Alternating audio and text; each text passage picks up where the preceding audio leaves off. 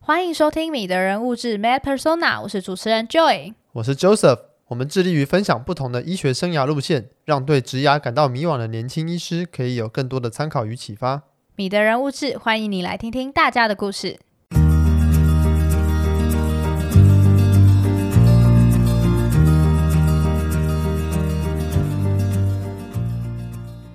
这集来宾许君豪医师毕业于台大医学系，在台大医院完成职业医学科住院医师训练，目前为环医国际有限公司创办人以及顾问医师，担任众多知名跨国台湾企业、外商、国立大学、政府机构的特约顾问医师。职业医学科这个神秘的科别到底在做什么呢？关心的又是什么样的医疗议题呢？同时，许医师对于日语以及台语也非常有研究，更成立台湾为 p o a a 粉丝专业来分享关于台语的知识哦。一起来听听许医师触角多元的人生发展以及职涯历程。让我们欢迎职业医学科许君豪医师。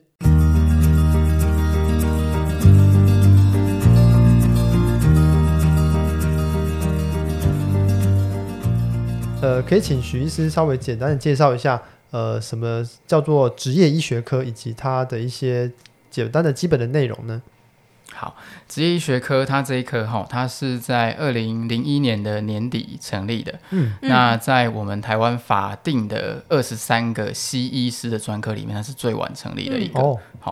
那所以到现在还不到二十年，算是非常新。好，对，是那这个科到底在做什么呢？其实从字面上就可以有一个一窥端略知倪，一二 职业职业这两个字。对，那我们大部分医学在管的就是各方面的医学，那嗯基本上是管治疗。是好，那职业的话就是多了工作嗯这一个、这个成分在里面，所对以等于是说我们关注的是这个人呃跟职场有关的事情，比嗯如说他会不会得职业病，那我们要怎么帮他预防职业病？对，好，那他得到职业病之后呢，呃，他在职场要怎么样的生存或者工作需不需要调整？嗯，这些是我们要帮他去判断的嗯哼这样的事情。好、所以这一科的话，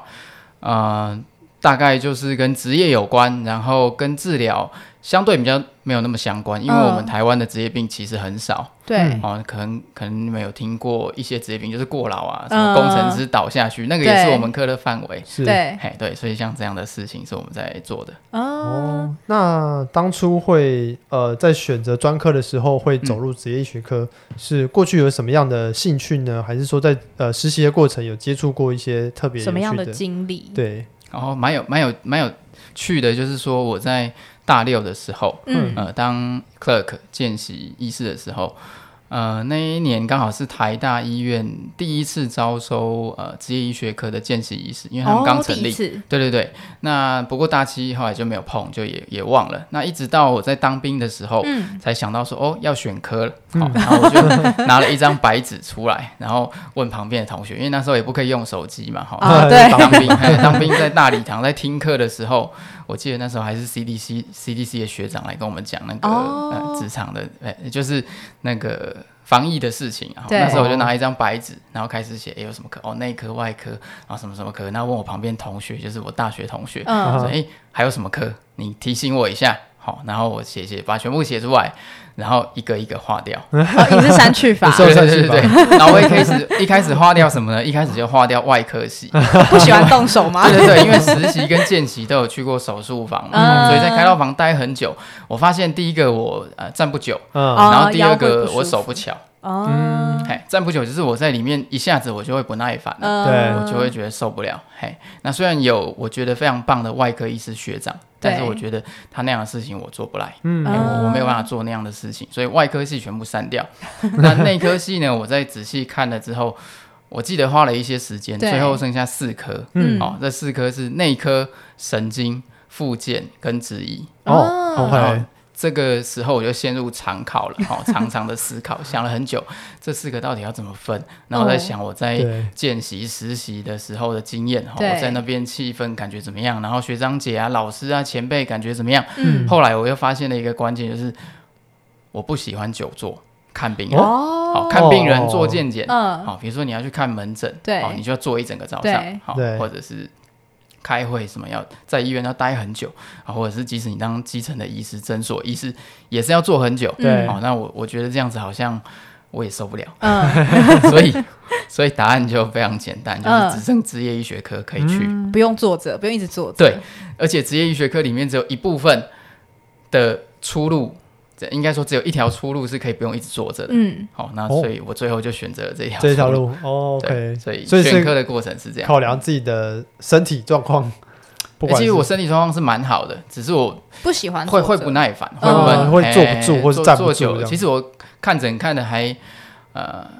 我在足足科员工诊所待过对一阵子，那时候健检也是有时候一个早上一百多个嗯健检，但是我看的是很熟练啊，然后是也算是可以胜任，嗯，但是我不喜欢。嗯过程中我就一直抱怨，干嘛一直来，这么一直又来健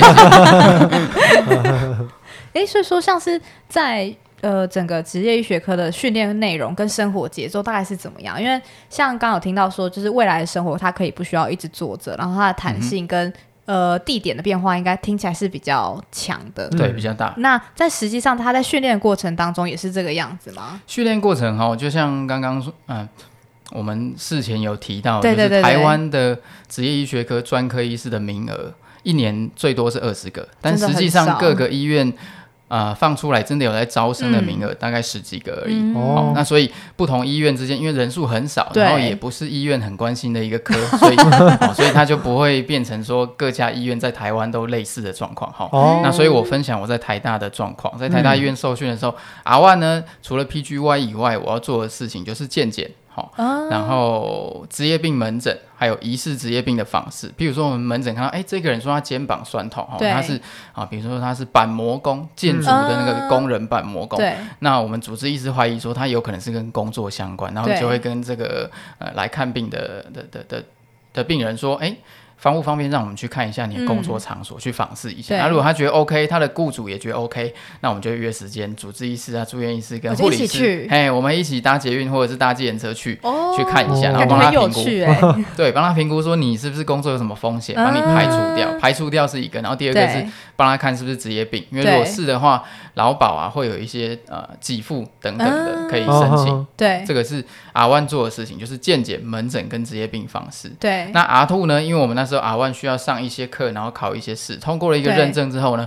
就可以说就可以去做我现在主要在做的事情，哦叫做企业的临场服务。嗯，哦，所以嗯 R 哼 two 因为我们大家都已经考过那个试了，对，所以大家就会开始有一部分时间去临场服务。嗯，那 R three 的话呢，就是刚刚说的那些，再加上当中医师，哎哦大，概所以等于是这是几乎 R two 在做的事情，就跟之后 VS 做的事情是蛮一样的蛮蛮有 overlapping 的，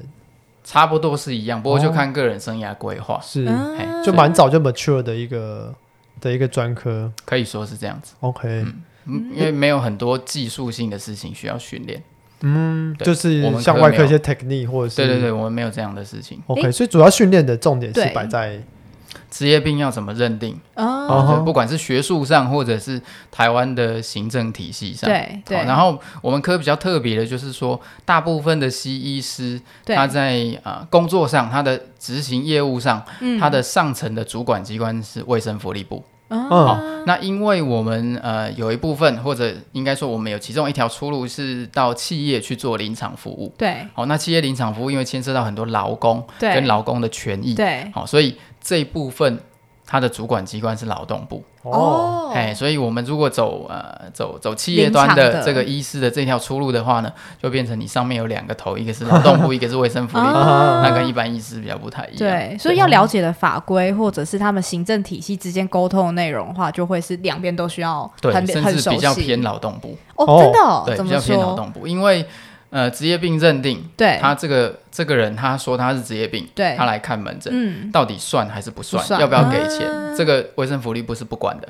这是哦劳动部在管，因为这哦是权益问题嘛。对对好，然后你职场，呃，雇主是不是让员工上班上太久，好、夜嗯班上太多，对好然后他明明体力不好，健康有问题，哈、刚那个化学治疗回来，你要给他对排很重的工作，嗯那这个权益是不是雇主有做好，有没有对去顾到？这个是劳动部来管，这不是卫生福利部来管。哦，所以对其实反而跟劳动部的一些关系或者是联联系比较密切，比较密切，没错，哦，这个科会开始发展，应该也是跟我们的劳权或者有比较对开始注重劳权，之后才开始呃比较新成立的一个一个领域劳权的话，可能是相辅相成啊。嗯不过我们的这个整个体系对，跟制度是呃承袭日本的，哦，几乎是完全一样，只是有一些细节会有一些差别。嗯，譬如说，日本很早，在我当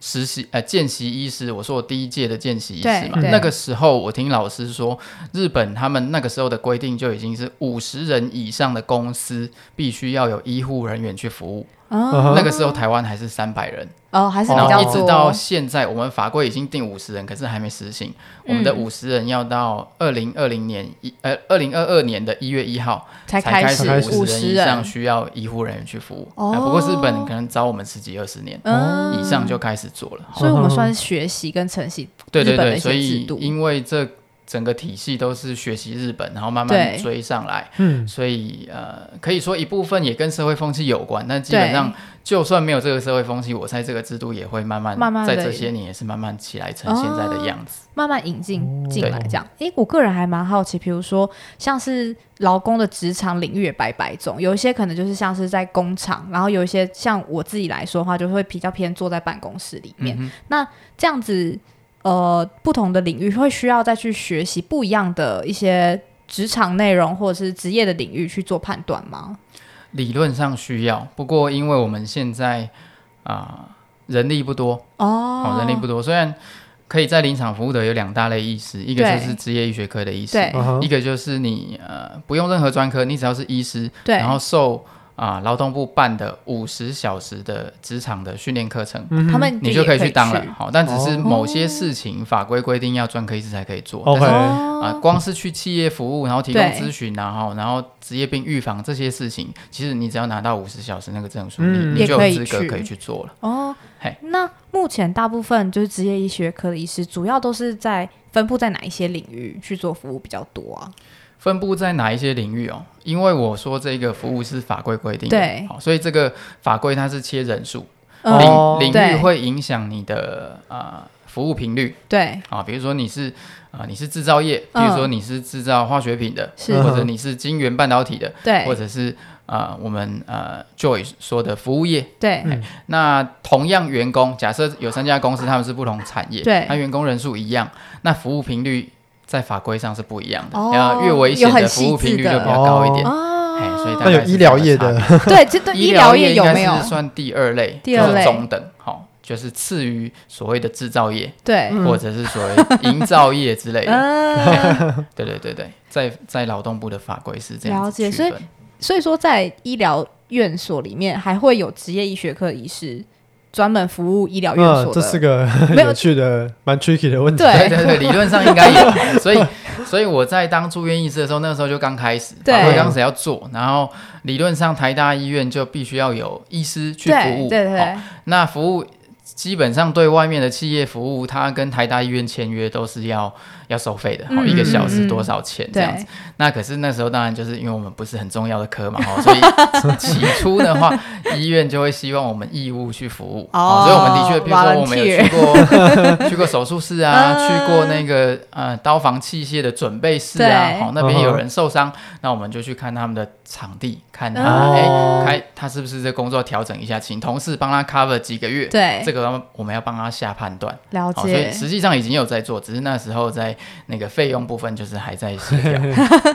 哎，那像是在整个目前呃服务或者职业的过程当中，有没有比较印象深刻的案例或者是一些小故事可以跟听众们分享？印象深刻的案例还蛮多的哈，嗯譬如说我曾我们其中有一件要在企业做法规必须要规定要做的事情，就是你员工达到人数一定的人数以上的话，对，所有的怀孕的员工，嗯，呃，雇主都有义务需要找医师跟他面谈，好哦，评估说，哎，他工作上有没有接触化学品啊，对，有没有接触辐射啊，搬东西有没有搬太重啊，有没有上夜班啊，好、嗯这些风险评估，对，然后医师要下一个判断说这个风险是低、中还是高。啊那如果低就让他 pass 过去，就继续做现在工作。对哎，中或高的话，可能要去仔细评估工作的现场。对那甚至要提出建议，说需要调整工对作。那我碰到一个 case 就是这样，那时候碰到一个怀孕中的科技公司的女生，对，然后她说，哦，她那个从办公室这 building 走到她实际工作的地方，要经过一个小坡，嗯，然后还要晒到太阳，对，而且她的工作要在户外。好、然后我们谈了谈了之后呢，我就跟他说，我们去看一下你工作场所。对对他也说对好，他主管也说好。嗯那我就跟护理师一起陪着同仁去。哦，结果他是在一个非常大的空地，就像我们的那个户外停车场那嗯样。嗯，好、嗯然后有一个小铁皮屋，对，那他在那铁皮屋里面工作，里面也有其他同事啊。嗯，那他做的工作除了在铁皮屋里面很闷热之外，他还需要走出来，在大太阳下操作那个遥控无人机，因为那是他们公司的产品，哦挺着一个大肚子，嗯然后在没有阴影的地方，嗯，然后要操作那遥控无人机。对，好、所以评估完之后，我就马上说哦，这样子不行，嗯哦，直接打电话跟他不适合主管讲说这样子不行，需要对调整他的工作，对，然后就马上调了。哦，所以如果没有我们这个制度的话，那个对那个员工当然是觉得很感谢啦，因为对对，没有我们这个制度的话，我们就可能不会去关怀到她，对她可能在怀孕过程中就一直这么辛苦。对，嘿，那另外一个比较特别的是，我们有一个叫那个肌肉骨骼危害的预防，好、哦有一个。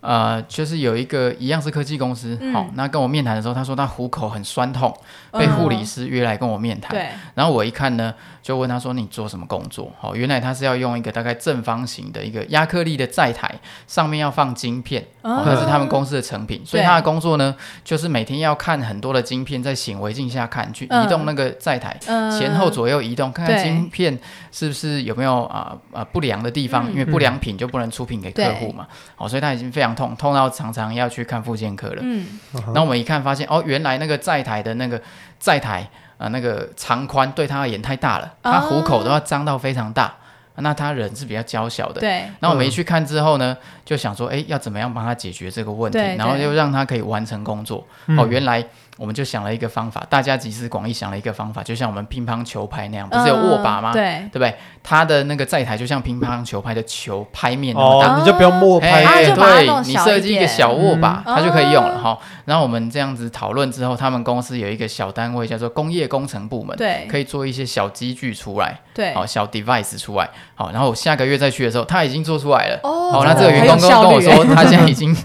他现在已经不需要去看医生了，哦，啊整个很轻松。对好，那这个比刚刚那个还特别的，那个怀孕的员工还特别一件事情是，他们公司有很多人在做这个工作，对所以哦他们公司有能力用一点点钱做出这个小东西，对，解决很多人这个很多问人的题，对很问多题人的问题，这些人都不用请病假，没错，请病假对员工而言是一个辛苦的事情那，对对公雇司也主是个而成言本他要对出半啊出半薪啊，对嗯啊要付半薪啊，一一一年请假三十天以内的对嗯病假是要给半薪的，诶然后他还要协调人力，诶对哎所以对我一去，然后跟他提出这个意见，大家集思广益想出一个解法，对。其实帮公司省很多钱，帮员工其实也是未来人生也是帮助很大。诶听到这边，我觉得超超级酷的欸、就是其实我之前的工作职场应该也是有到达一定的人 数，但是我好像没有看过，就是有怀孕的员工真的有去面谈过去面谈过。 哎、这 样这样你是说不是几？年前离开那个 职场？哎、呃，就是两两一两年前。呃，哦，一两年前的话，应该要有开始对有，不应对该要开始有。哎哦，好好好，不还过没有些职场可能还在导入之中，哦对，可能还没有就是那么严谨，就是可能 HR 一定会通知你去做面谈或者是对对什么对的对这对样。我我比较好奇的是，呃，像刚刚讲的是有点像 win-win 的模式嘛，就是对嗯，劳工也得到帮助，然后雇主也省下了一些成本之类。但是会不会有时候其实这个 win-win 可能需要比较长久的时间才看得出来？那雇主对于职业医学科的医师，呃，来介入调查，嗯，或说是调查，协助或者说来协助判断、这件事情，嗯，都是持这么正向的态度吗？当然 不是，就是 有点像，有点像你，不管是你自己的事情、对家人的事情，对或者是你们公司的事情，对碰到一个争议，你想要找律师，对然后律师来跟你呃谈了之后，他看嗯了你们资讯之后，他给你一个判断，对，你有可能觉得这就不这律师 buy in 这这律样师在乱讲，哦那你们会怎么样？找别的啊？哦，哎，但是医师因为他这是法规啦，所以对公司他要找别的，他呃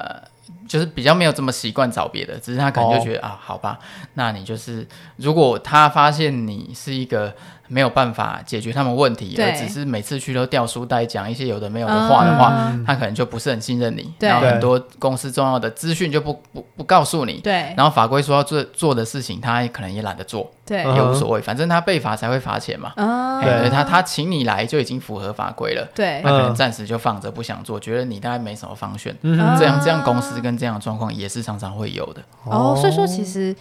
呃，应该算是医师，算是公司聘医师，所以说医师的立场，这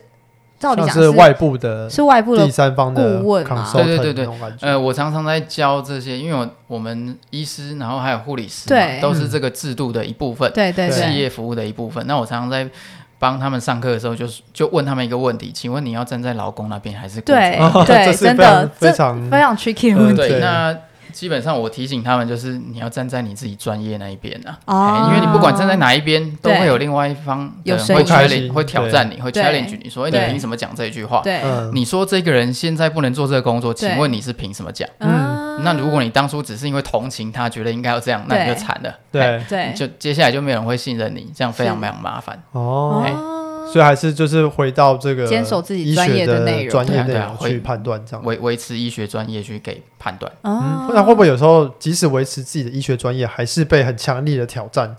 或者是被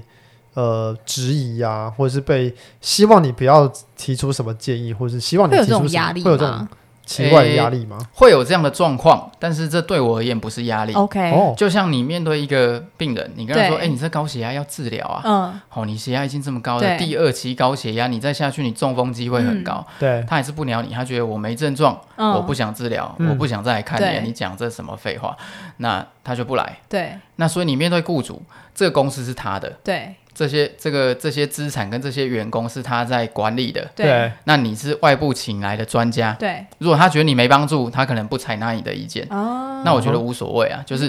嗯呃，我会在我觉得对他们最有帮助的那些面向去着手。对好，那这些面向可能有其中一部分，他觉得这个他不想做，嗯对，虽然法规有规定，那他没做也会被罚，但是他现在就是不想做，嗯那我不会勉强，对对因为我是要呃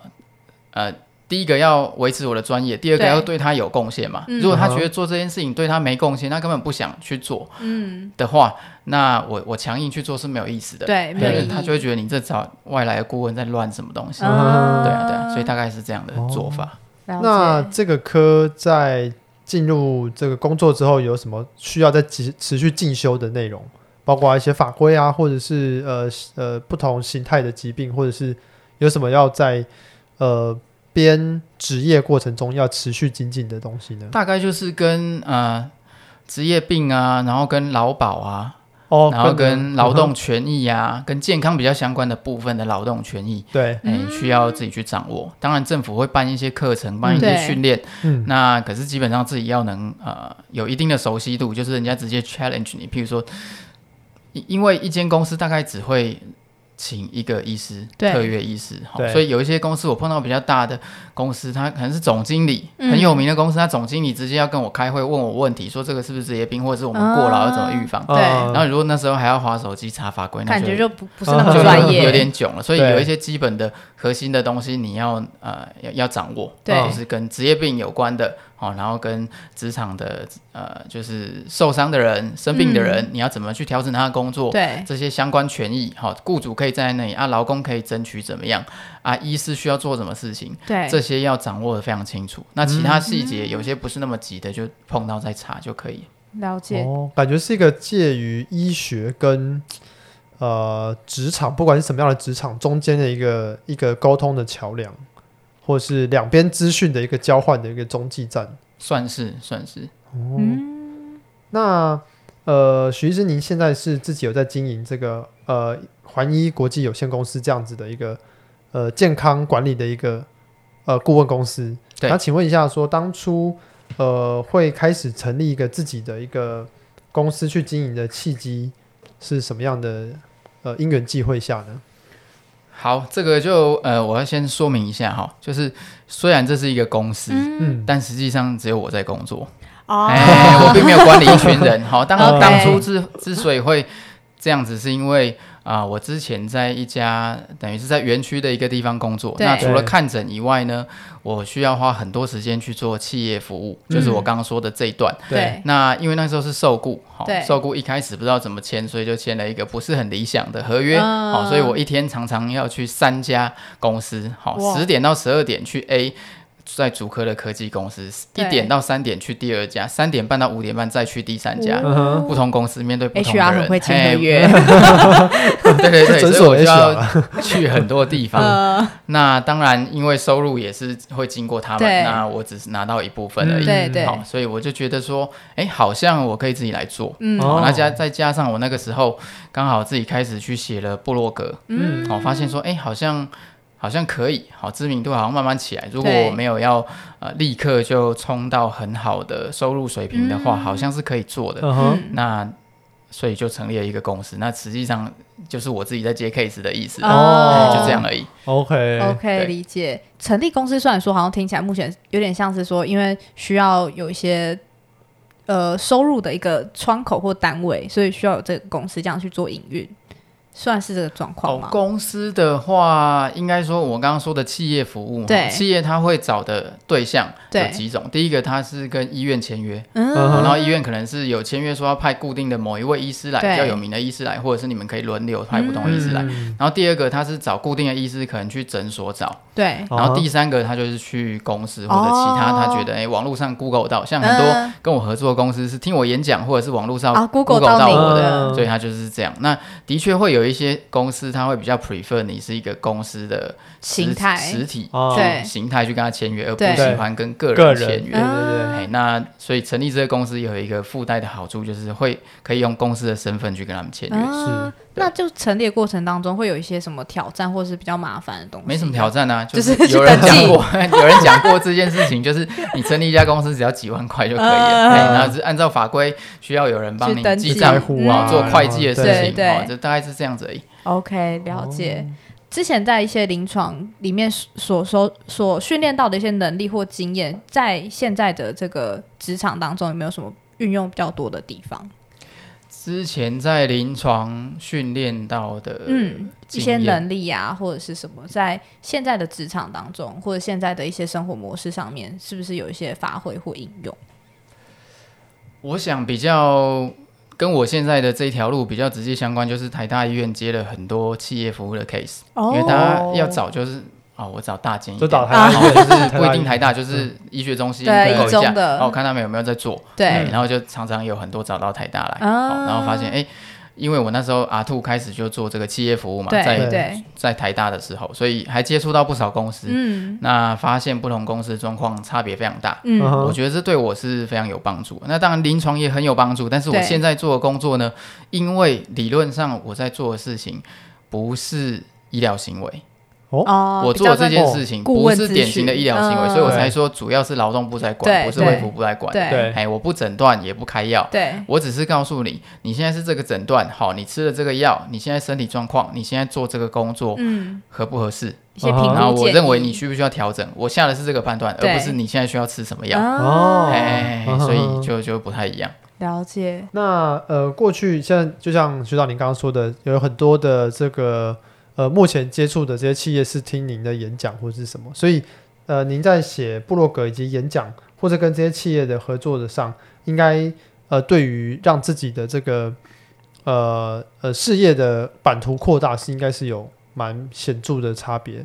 对，就是我现在合作的公司，绝大部分都是看我的部落格跟听我演讲。啊来的哦嘿，所以这演讲是企业邀请您去企业邀请或者讲师比较多是政府那一种，因为嗯政府哦常常会办那个职场健康、治安署啊，哈，对治安署会办，然后劳动部会办，然后有时候是国建署会办。啊，哎，国建署他们每年有一个健康促进的大拜拜的嗯活动，呃，然一后些他专健康促案进这个哎倒是去年年底，去年年底就找我去，然后很多人听了就说哦，嗯就是那就跟我找联您系这这样样子，嘿，嗯啊哼对，所以的确是很有相关的。是，那这个科在未来，呃，嗯我们的社会环境或者是法规上的演进之下，有什么样的新的挑战，以及会出现新的一些契机？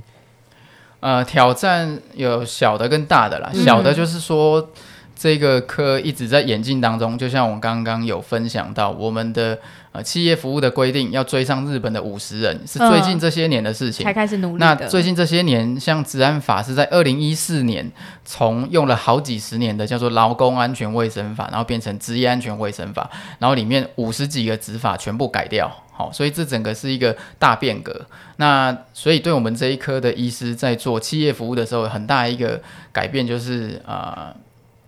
就是法规的改变。嗯哦，如果你在当临床医师，你大部分大概只会关注健保。哦，健保相关法规给付对有没有什么对改变？对但是我们这一科、点数啊哦什么的太多 了，什么安全卫生哦，怎么样，要不要戴防护罩、啊哦，怎么嗯样？那像去年才有一个就是。啊、就是职场你需要戴呼吸防护具，不管是 N 9 5嗯那或者是那种排毒罐，嗯哦对或者是自自自己要带氧气罐的这种东西的这种呼吸防护具，哦它规定雇主需要有一个呃完整的计划对来规划你公司里面的员工什么情况下要戴呼吸防护具，戴之前要做什么生理评估，啊这个是去年才出来的。对哦，所以很多新的法规出来，就变成哎，诶医师也要去应应，因为他可能法规里面叫你要去评估这件事对情，所以这是小的变革。那比较大的变革就是说，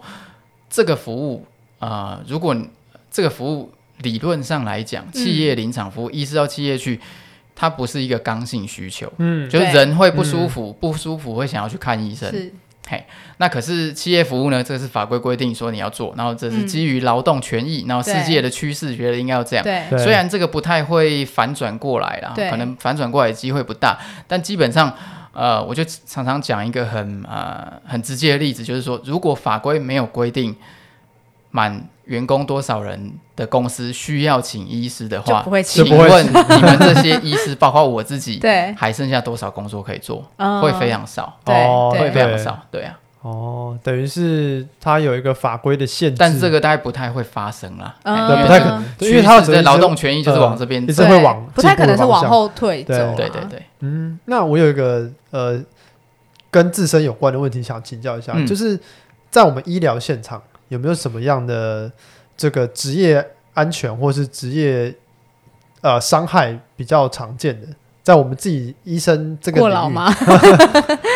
如果是 Joseph 的，就是外科系的话，当然久站会是一个问题。啊然后最近呃也有一些 guideline 出来，就是手术室内的烟雾就是那个跟那电些烧的那嘿个生原因哦物还有电烧那些哦生物性危害，你要怎么预防？哦对好、这个除了我们传统的做 medical 呃医医疗研究的人之外，对，也有很多工业卫生。嗯哦在做职场卫生，然后怎么样对防护的那些那些专家也开始在做研究，那慢嗯慢哼会有一些 guideline 出来，告诉你说你在手术室应该要怎么样做。哦，嘿，所那以当这还然，是一另个外有渐一个是进轮式班的问题啊。好嗯像 轮班，我记得我在 R two 的时候， 那个时候明明劳基法就说那个怀孕的女生，呃，不可以在夜间晚上十点到早上十点，这个叫夜，嗯再到早早上六点，对晚上十点到早上六点，这叫夜间工哦作。对那怀孕的女生在劳基法里面是是严不格行禁止的的嗯，但那时候很多住院医师跟主治医师还是一样值夜班。因为那时候还没有到劳基是因为法，还没纳劳基法的关系吗？哎不不是劳不基是劳是劳准基用法嘛没对有不对劳基法没有纳是它只只是其他的一部分没有纳，但对是有有些法是早就应该要遵守，哦，哎这部分有是本些来就遵条是守应该早就的要哎遵守的，对。哦，原对来是对这样，对，但是现在我想应该已经医 有啦院有，应现该在都有班表改都了有对应该调都整 都没有 这应该种必况，须调整对了。对对对哎，那像是之前呃，我听 Joseph 说，其实之前也没有什么 PN off 的这些制度，这些算是哦合理的，这是是合法状态吗？还就是是工时的连续工时啊，对或是这些对，这也是最近才来的啊，哦，哎哦，像那个之前保全啊，什么对过劳死啊，什么这些，嗯所以才对比较明确。还有之前那个蝶恋花的事件嘛，呃就是哦开车司司机机开车，对然后对去回顾说他之前是几小时哈，嗯班次连怎么续上排。班多久？对对对对，对，嘿，然后那时候我记得某一个政府部门跟劳动部意见又不一样，嗯嗯哼，哎、所以这个啊还不是大家的，等于是大家都习以为常的事情，但是慢慢会往这个方向走了。嗯哦，OK，对诶，像是我们知道老师也有日语的专场，不晓得说、嗯老师您日语的这个专场对整个职涯这一块嗯有没有什么帮助或者是影响？帮助还蛮直接的，对，但是或间接都可以。当初我没有想到哈、嗯就是呃，我会日语之后呢，我在 R one 的时候，对哦就有一个一个等于是科内的 meeting，然后台大医院嗯科内的 meeting，、呃，需要我报告一个过劳的 case，是一个主科工程师，也上新闻非常大的。啊嗯好、然后我刚好就拿到他的病历跟他的对一些资对料。好，然后在报告的时候，我发现，哎，我发现我们台湾的指引，那个时候是 follow 日本的没错，嗯但我发现台湾的这个指引，主治医师给我那个台湾指引，我觉得哎，这有一段看起来怪怪的。嗯，哦然后因为我会日文，我就去对翻原文。哦，原来当初翻译的人翻错了。哦，哎对他他从根本就是错哎，他的，对于其 中呃几个月几个月的那个解释，对，他对于其中一句话的日文，他他他可能解读错误。啊所以他翻成台湾指引，整个翻错。对所以我在报告的时候，在科内就说，哎、日文的指引是怎么样？嗯哦嗯那关键在这句话，似乎有人翻错了。好、那蛮特别的是，啊、就是我们科内的呃那个前辈主治对医师们，他觉得，哎、我这样讲很有道理，因为我都直接画出重点，然后对就嗯日本指引都画给大家看，然后大家都觉得很有道理。嗯，啊，所以那个时那个时候就在台湾指引还没有修改的情况下，我们台大医院大部分的老师后来都是照我的做法，就是 follow 日本的做法。哦那甚至治安署那个时候在哦判定的时候，也有对不少是接受我们这个新的解释的。嗯哦哼好、那现在呃过了几年，我记得前年新版的就改对成我这个做法了。 OK，哦，然后还有一个比较特别的是，呃，我们最近有一个很夯，就是职场霸凌。嗯，好、或者性骚扰会不会对造成那个心理压力的一些对精神疾病？对，好、那这个是不是职业病的判断，也是需要有一个 guideline 的。对好、对那我们台湾的 guideline 呢？啊、最新版是在二零一八年的年中嗯出版的。好、那我们这个 guideline 也是 follow 日本的。哦，好、所以这个 guideline 就因为我会日文，嗯，所以其实治安署当初就是在懂在修这个的时候，就是委托我主笔修订的，哦所以我就得到这个机会去修对这个东西。啊所以等于是说过劳跟那个工作压力造成心理疾病、嗯对精神疾病的这些这两件事情，我都有直接参与到政府的那个制定制度嗯跟做法的修改。那哦，都是因为我会日文，不然没有这个机会。哦真的那很有那这个趣日文是跟我们平常学习的日文是呃呃有什么差别吗？它是所谓的医学比较医学偏医学领域的吗？还是说偏法律领域？它的它的这个日文的体系跟原本的我们熟悉的那个呃，其实没有什么不一样，就是哦因为我学日文的那个切入点是从文法。好对当初学的老师他是为了教法律系的学生读懂那些呃日日文的法律对文件对，好、所所以造成的。所以我在文法的呃日文的文法部分算是比较在行，嗯嗯，哼那口语部分我反而没有那么厉害。对，那不过这无所谓，对于我解读这些这些文文不字会有件影其响实是没有差的。那呃，但是会有一个差别，就是如果你是学普通口语日文的，嗯，你可能对于这些文字的细节，然后这个文法的结构。对，你可能没有那么清楚，嗯你只是觉啊得看过去，比如说你大概的看意思卡通、看电影或者看日剧，你大概知道这个意思，然后哎可以 get 可以 get 到那个笑点，你就觉得差不多了，嗯甚至对你也可以 你也可以当呃当别人的日文老师，可是对你要解读这些精准的文件，譬如说对法律，它可能有一些或啊、且啊，然后对也有一些对嗯前对提那很后重面，要对对对对，如果你那个解读错误，那个构成要哎那件就个差生很活多。日语是不一样，如果你解读错误，那你就会搞笑。嗯哦除了日语之外，我们知道老师在台语这块也是非常在行，也有经营一个部落格叫做那个台湾话。不好意思，我不太会台湾念。为婆阿抓，对对对，台湾 哎嗯， 台语的记事本这样对对，哦对，笔记 本。不好意思，那个我和就以我们的台语都蛮哦讲破的有烂点的。不没认关真 系，。没关系。呃，当初会哎，您就是台语这个部分是小时候就很精熟吗？还是还是说先学日语再专精台语，还是一个什么样哎台的关语系？我不算非常精熟，但是我小时候我在宜兰，然后啊，呃，我的家人跟我的邻居对，长辈小孩全部讲台语，啊哎，我的我的那就有那个环个境环是境的全部讲台语，对对，那不能说很熟啦，因为包括我们现在我在。我的那个脸书专业里面嗯使用的这个罗马字的拼法，这个拼法是台湾的教育部在二零零六年才公告的。嗯嗯因为各位可能会有一个印象说，哎、台语好像拼法很多种啊，然后对大家都还没对对统一啊，不知道学哪一套。其实我们教育部在二已零经零统六一年的时候了已经统一了，啊然后从那一年开始，好，然后零八年也公布了台教育部的台语词典，嗯，好、虽然是简易版的，可是对，这个词典呢，从那个时候开始到现在已经十几年了，就是我们台湾的本土语言教育，嗯对国小、国中在教的全部都用这一套，嗯所以不管是汉字的用法或者是罗马字的拼法，已经有固定的。当然，在台湾的历史上有一些其他的拼法或对其他的对对写法，不过现在为了让啊、台语可以留存下去，然后可以推广，所以我们现在的拼法跟写法已经其实是固定的。哦，对啊那跟日语之间，就是老师，你有发现一些什么有关联性的地方吗？或是有关联性的地方，就是我们台语有不少词，因为我们有日治时期嘛对，哦对所以台语有不少词是寄受啊、日语过来的。对，嗯哼譬如说啊、螺丝起子，嗯，好、嗯那英文是 driver，然后到对日文去变哆啦吧，然后到台、到台语也是类似哆啦吧，嗯或者是大货车叫 t o r a k u 对，嗯好、那这个也不是华语的东西，对哦哎这也是英语变成日语，然后再变成台语。那那有少部分，我现在想不太起来哦，因为少部分词语是台语去让日语学去的，因为它在我们这边的统治有五十年嘛，所以有一些嗯哦还是日语的传现代传用过词，去哎，是台语传过去逆 的，向。逆向输出对，的，逆向输出。哦哎这样，子我还蛮个人还蛮好奇的点，这可能跟医学有一点点没有直接相关，可是就是比如说像。现在我们的检定考试是叫做闽南语检定，那所谓闽南语跟台语之间的定义有不一样吗？还是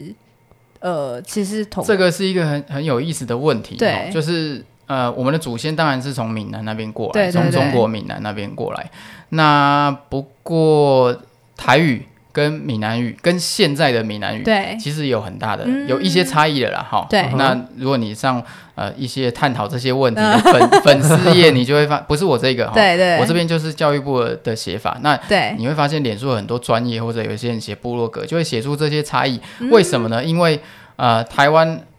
台湾这边有漳州来的，也有对泉州的，所以对有漳腔、泉腔，还有他们的变体，然后在台湾混合，对再融合了三四百年。因为我们最早祖先三四百年就来对台湾嘛，所以融合三四百年之后，已经变成一个混合的腔调。嗯啊哼再加上我们有被日本统治五十年。对那再加上台湾的呃这一百呃七八十年来的现代化过程，嗯跟中国是完全不一样的。对对所以，我们从呃英语啊，或者从其他外语，然后固定变成台语的词，跟哦闽南、中已经国有闽南那边落差哎了已经不一样了。哦其实很多词已经不一样了。啊对哎，所以如果去到呃腔调比较特殊的，甚至你对去，比如说典型的厦门，嗯好了，嗯理理理论上在好几百年前，我们跟他们腔是很接近对的，对但现在已经有一定的差异了。哦嘿，就听不那太懂。至于要叫闽南还是台语，我想这个是政治的哦的过程了哈，啊但实际上是已经有很明显的差异。就你的台语练不练凳啊？呃，虽然我会说台语，但好像不是非常标准哎，很多专有名词其实也说的有点奇怪。那太好了，我们一起来追踪许医师的台语教学粉砖“台湾维也普拉做”这个粉丝专业，教你如何有系统的提升对台语以及台文的认识，快速上手，正确学习，提升对台语的掌握度以及自信心。粉丝专业里面有各式各样的学习资源，以及许医师推荐的学习方法。对自己的台语能力不甚满意的听众，赶快来跟着许医师学台语吧！我也要赶快来提升台语能力了。对于临床上解释病情和医病关系的拉近，一定会有所帮助哦。粉丝团连接就在 Facebook 跟 IG 的贴文当中，大家赶快去追踪吧。哦，了解那了解，具备像这样子比较多元的语言能力，我觉得台语应该是在临床上非常非常实用，几乎是有点像是必备的了。因为我们面对很多病人或是长辈，那像呃除了像语言之外的话，像学长您已经有在自己呃外面成立公司来接案，那对从这个医学中心，尤其是呃台大医太院大嗯这医学中心圈你出去之后，开始要呃自己去经营自己的职业生涯，你觉得有什么样的呃能力以及软实力是是我们需要去做培养，以及需要去注意？哼，软实力怎么样培养？哈，哎，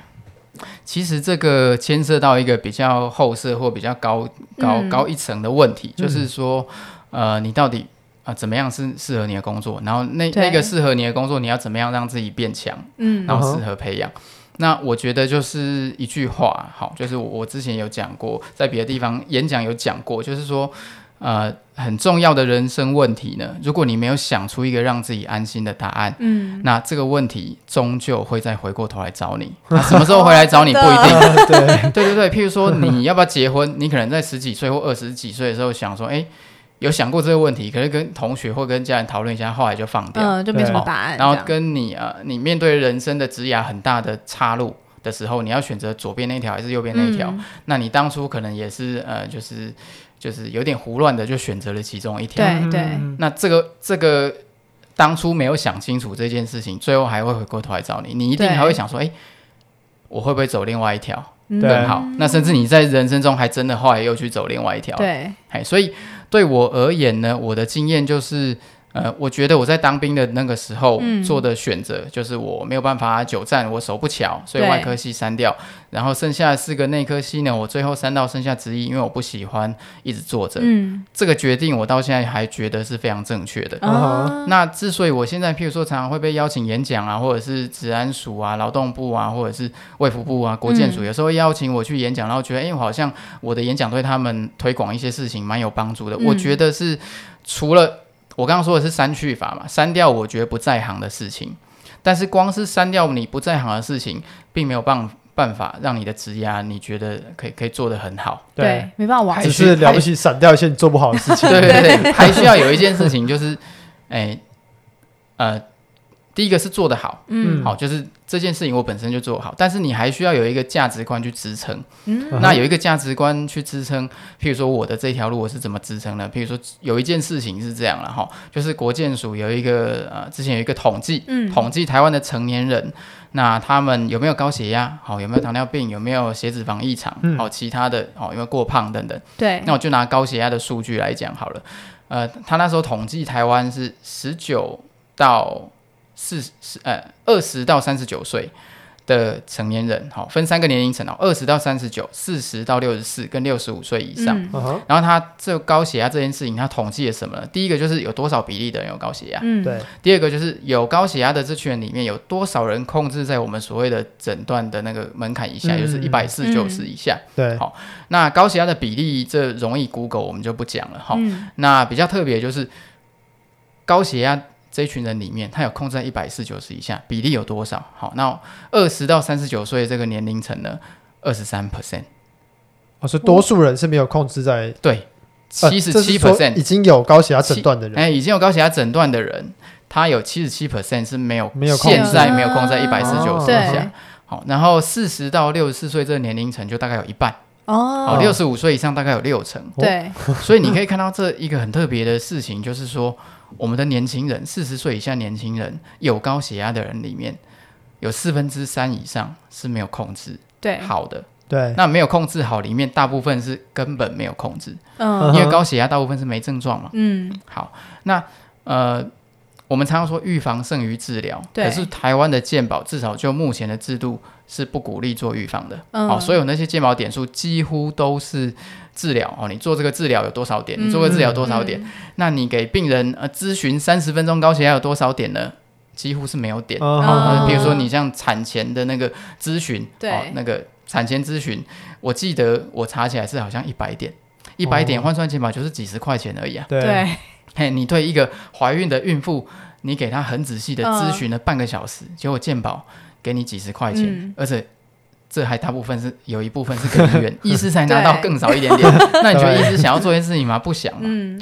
那所以。呃，我们到职场去，有一件可以做的事情，嗯就高血压这件事情来讲，我们可以做预防。对因因为职场，比如说台湾，照台湾的盛行率来讲，可能有四分之一的成年人是有高血压的。嗯哼，好、所以一千人的公司里面有两百五十个是有高血压。对好、那照刚刚的比例算起来，可能有两百个或是将没有近好好将近两控制的百个是没有好好控制的、啊。嗯这两百个人，好、你挑比较严重的一百个人来面谈，一百个人假如假如有三十个人被你说服，原本嗯是完全不鸟高血压这件事情，对现在愿意去就医了。嗯我们不管他后来有没有认真治疗，他嗯愿意去就医了。对你等于是救了这三十个人，嗯而且就有这三十个人的家庭，对因为我看过很多年轻人或者中年人，他血压一百七、一百八，没有没有症在状控，制但没有人管他，嗯他只拿到一张健检的报告，红字跟他说你要赶快哦，三个月内去哪里就医，啊他没有管他对，他没有管他，对嗯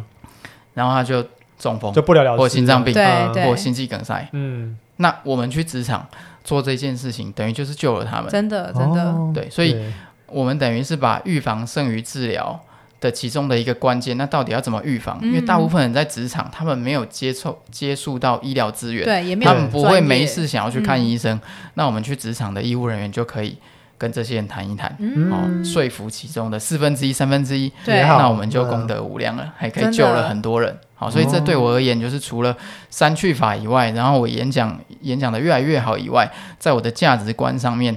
我就会觉得我是在做预防的事情。对，嗯对在治疗部分，我已经有很多医行医疗的同行、前辈对、同学或学弟学妹已经做得非常好了，嗯，对我交给他们很放心。那可是还有很多人，他连去医院都不愿意去，真的，对，那真我的去真的职场救他们。对，而且哦其实现在医疗体系听起来也不鼓励医师去强调太多医预防的这一块，因为点数啊或者什么对也比没较错少，没所以错说反而在职医科这一块就可以补足这个算是一个 gap 或是缺陷，让大家更有这个相关意识，然后也可以帮助到更多人在前端的时候就有办法去预防未来可以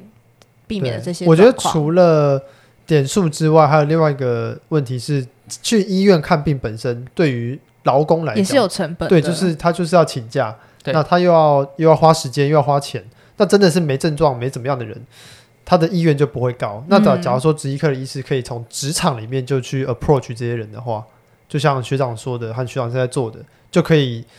把他们很及早的先 include 到这个医疗体系里面，没错从，预防的这个角度去看。没错。哦嗯， ，OK。最后呢，呃，不知道说徐医师对于呃接下来我们这个社会的劳权进展啊，以及社会的环境变迁，以及我们医疗技术的变迁，您对于我们新时代的年轻的医师有没有什么样的期许或是建议？我觉得啊，大方向就是我刚刚说的，就是那些重要问题，嗯你要选什么科？比如说，你同样选一个附件科对，或者选一个骨科，嗯嗯，其实你未来出路有非常非常多种。对，对，那现行已经有走得不错，各条不同的路走得不错的的前辈或者同学、学长姐，你都可以去请教他们，嗯对看他们生活到底过得怎么样。像各是不位是真的喜欢各位访问的这样子哈，这么多科，就就他们到底过得怎么样的生 嗯活，然后对他们碰到的挣扎是什么？对，好，然后收集了这些资讯之后，自己及早去想一想。嗯，好像我刚我们刚刚谈到这些问题，跟我给出的答案，比如说刚刚的那那些例子啊，嗯很多都是我在做职业医学科的过程，我为了让我自己做这一科，每天早上醒来去做这件事情，觉得更有意义。嗯我去想的，然后对跟我实际上碰到的情况去想，然后想出一个哦，我觉得这样子就是一个好的方对向，这样是是一个好的价值观。嗯这，样去做，好就非常好。那我我我做起来就会觉得很有意思。对，嗯哼，那像有一件事情哈，我也常常在讲，虽然在工科场合比较少讲一点，就是像健康检查这件事情，嗯，也没有特别多人在强调。那大部分医院跟呃健检中心在做的事情，就是派一大堆业务，然后到处去拉客。啊，那我常常在演讲的时候，在私人企业演讲的时候，就跟他们讲说，你要怎么样选择你的健检项目。对，嗯好，然后比如说你选哪一个项目，对，在现在这个时间点而言，对你你要怎么判断？对嗯比如说你几岁，你有没有家族史，你有没有症状？好，然后这个检查目前的科学证据，它有没有支持你去嗯做？对，好，然后支持你去做，它要多久要做一次？譬如说我们的那个呃大肠癌的预防，嗯大肠镜就大概十年做一次，好、嗯然后直肠镜或者说比较后端好发的地方，可能就五年做一次，然后嗯粪便潜血就是一年做一次。对，好，那如果你呃没有去跟医师呃询问，或者是上网去找一些资料的话，你可能每一年都勾大肠 镜检查。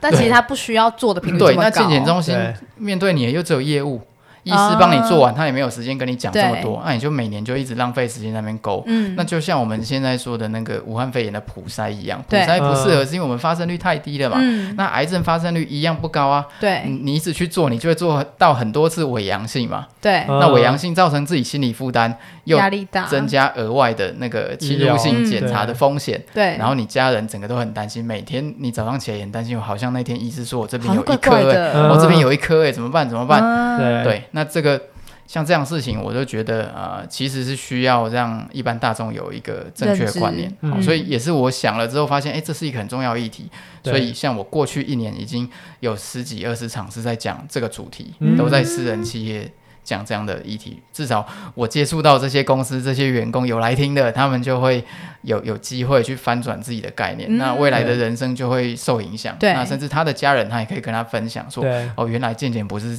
看到怎么样套餐什三么就千块，勾套餐一千一万块就给他选下去。对，哎，我觉得这样子对他们的生活就会有影响。但像这样的事情呢，也是我自己想的，也嗯对并不是说有什么长辈跟我讲，或者是住院医师训练过程中有大家有讲这样的事对情。对，好，所以如果是给年轻的医师的建议的话，我还是建议说，你选择那条路之后，到底要做哪一些 specific 的事情，嗯嗯哼，真的是需要自己去想，对然后觉得对哇，这件事情真的是值得做，而且看起来好像不是很多人在做，嗯嗯你就花时间努力去做，嗯然后就会就会有成果。虽然对不见得会有人帮你拍手，但你知道你自己做的很好。而且是哦自己心安理得，因为你给的那个答案是自己安心的东西。对啊，这对样。啊，对啊。诶，可是我在这个过程当中，我会蛮好奇一个点，就是要怎么要用哪一些元素或要件去思考自己到底想要做什么事情？不晓得医师之前的经验，通常会思考到哪一些问题，或是哪一些要件？比如说要呃思考自己的优势劣势在哪吗？还是说要思考自己的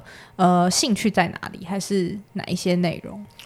这个呃，虽然说我刚刚说可以提早想这些对事情，然后让自己心安呐、不对过实际上大部分人，包括我自己，嗯，也都是碰到状况才会去想。对对对，嗯如果你现在 的 哎，如果你现很在顺遂的时哎候，很顺遂，然后你觉得你现在的生活也不错，你对也蛮胜任的，然后收入也 OK，生活过得不错，你基本上不太需要特别去想这些事情嗯啊，因为对如果你一辈子都这样过得不错，有什么 需有什么需要去想的？嗯，对好，那所以是